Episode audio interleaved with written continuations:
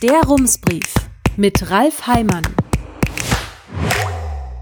Münster, 6. Februar 2024. Guten Tag. Paris hat gerade beschlossen, die Parkgebühren für schwere Autos zu verdreifachen.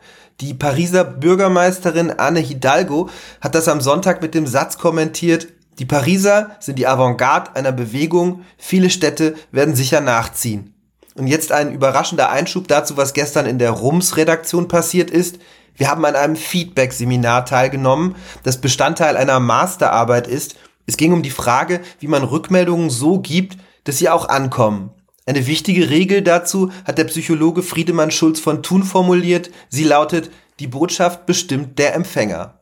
Aber was hat das jetzt mit schweren Autos zu tun? Doch einiges. Eine neue Parkgebührenregelung ist immer auch eine Botschaft, in diesem Fall soll sie lauten, große Autos wie SUV nehmen viel Raum in Anspruch und verschmutzen die Luft mehr als kleine Fahrzeuge. Daher ist es teurer, sie irgendwo abzustellen. Der kleine Haken ist, auf der anderen Seite kommt eine andere Botschaft an, nämlich, die wollen uns erziehen, die stellen sich moralisch über uns, wo immer sie können, schikanieren sie das Auto. So erlebt man es in Münster auch in den Ratsdebatten.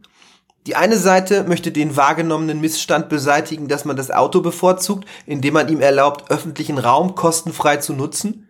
Die andere Seite sieht darin den Versuch, den Normalzustand zu beseitigen, der, so jedenfalls die Überzeugung, in der Tendenz doch ganz gut war. Auf der einen Seite steht ein eher rationales Argument, das Missfallen auf der anderen Seite lässt sich sehr gut in Emotionen übersetzen und verstärken. Gefühle sind wichtig in der politischen Kommunikation. Um viele Menschen zu erreichen und zu berühren, muss man in der Lage sein, komplexe Zusammenhänge in möglichst einfache Bilder zu übersetzen. Der frühere SPD-Chef Franz Müntefering hat einmal die gesunkenen Reallöhne mit einer kleinen Geschichte erklärt, die im Grunde nur aus einer Frage besteht. Sie lautet, wenn Eltern und Großeltern an Heiligabend nach der Bescherung mit den Kindern unter dem Weihnachtsbaum sitzen, von wem sind die größten Geschenke. Dieses Beispiel zeigt nicht nur, dass Bilder und Emotionen sich sehr gut als Träger von Botschaften eignen, sondern auch, dass Emotionen in der Politik nicht ausschließlich Angst, Wut oder Empörung sein müssen, um in den Köpfen zu bleiben. Barack Obamas erster Wahlsieg in den USA im Jahr 2008 hat sehr viel mit einem Gefühl zu tun, das sein Wahlkampfteam in dem Satz Yes, we can zusammengefasst hat in Münster, eigentlich in ganz Deutschland, fehlt so ein positives Gefühl. Hier dominieren die Erzählungen von Rechtspopulisten und Rechtsradikalen über Bedrohungen, Gefahren und Neiddebatten. Und man muss deutlich sagen, auch konservative Parteien legen in ihrer Kommunikation auf eine Brandmauer an dieser Stelle nicht immer ganz so großen Wert. CDU-Chef Friedrich Merz greift sehr gerne in den rechtspopulistischen Kommunikationsbaukasten. Beliebte Muster sind Wir gegen die Erzählungen, Sündenbockgeschichten oder das Schüren von Angst und Empörung. Diese Techniken nutzt auch die CDU in Münster. Sie bringt die Menschen gegen das von ihr sogenannte Linksbündnis auf. Das Empörungspotenzial in der eigenen Klientel steckt praktischerweise im Wort. Man muss es nur aussprechen, schon ist die Emotion da. Im Einzelnen ist dabei ganz egal, was das Bündnis gemacht hat, warum es hier oder da wieder einen Verkehrsversuch ankündigt und ob der nicht doch vielleicht sogar sinnvoll ist. Im Grunde reicht es, wenn man sich merkt, das Bündnis fährt die Stadt vor die Wand. Ich bin in einer WhatsApp-Gruppe mit alten Bekannten, die zu einem großen Teil aus Bilderwitzen darüber besteht, dass Ricarda Lang so dick und Robert Habeck so dumm sei. Ich habe den, der das verbreitet, mal gefragt, warum er das macht. Er sagte, das komme alles von seinem Bankberater, er leitet das einfach weiter. So verbreitet sich der Hass auch da, wo Menschen sich überhaupt nicht für Politik interessieren. Und wenn dann die nächste Wahl ansteht, weiß man in jedem Fall schon mal, wo das Kreuzchen auf keinen Fall hingehört.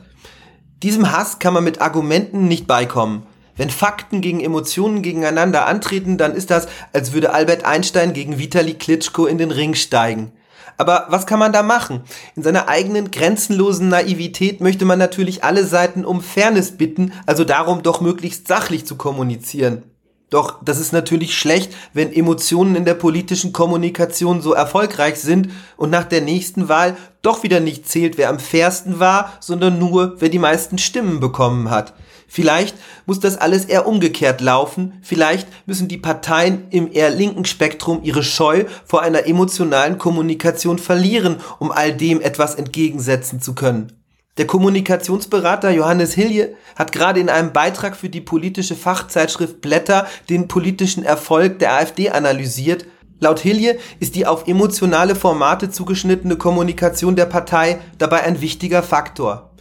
In den sozialen Netzwerken hat die AfD mit Abstand die größte Reichweite. Das liegt auch daran, dass sie anders als andere Parteien ein Verständnis für politische PR in dieser Sphäre entwickelt hat, dass sie dort eine Art kollektive Identität aufgebaut hat und vor allem, dass sie viel Geld investiert. Insbesondere progressive Parteien scheinen geradezu unter einer Emotionsaversion zu leiden, schreibt Hilje. Oft liege dieser Haltung das Missverständnis zugrunde, Emotionalisierung sei Entsachlichung und bestehe allein im Triggern starker Affekte wie Wut oder Triumph. Daher überlasse man das Feld den Radikalen.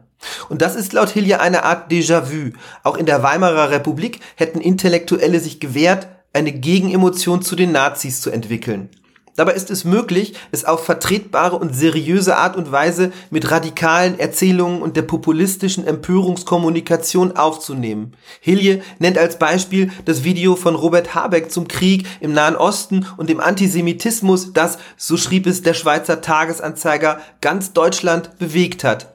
Das geht auch alles zwei Nummern kleiner im Lokalen, zum Beispiel in der Verkehrspolitik, es ist natürlich wichtig, den Menschen zu erklären, dass der große Platzbedarf von Autos indirekt zum Klimawandel beiträgt, weil er eine autozentrierte Infrastruktur fördert, die zu einem hohen CO2-Ausstoß führt.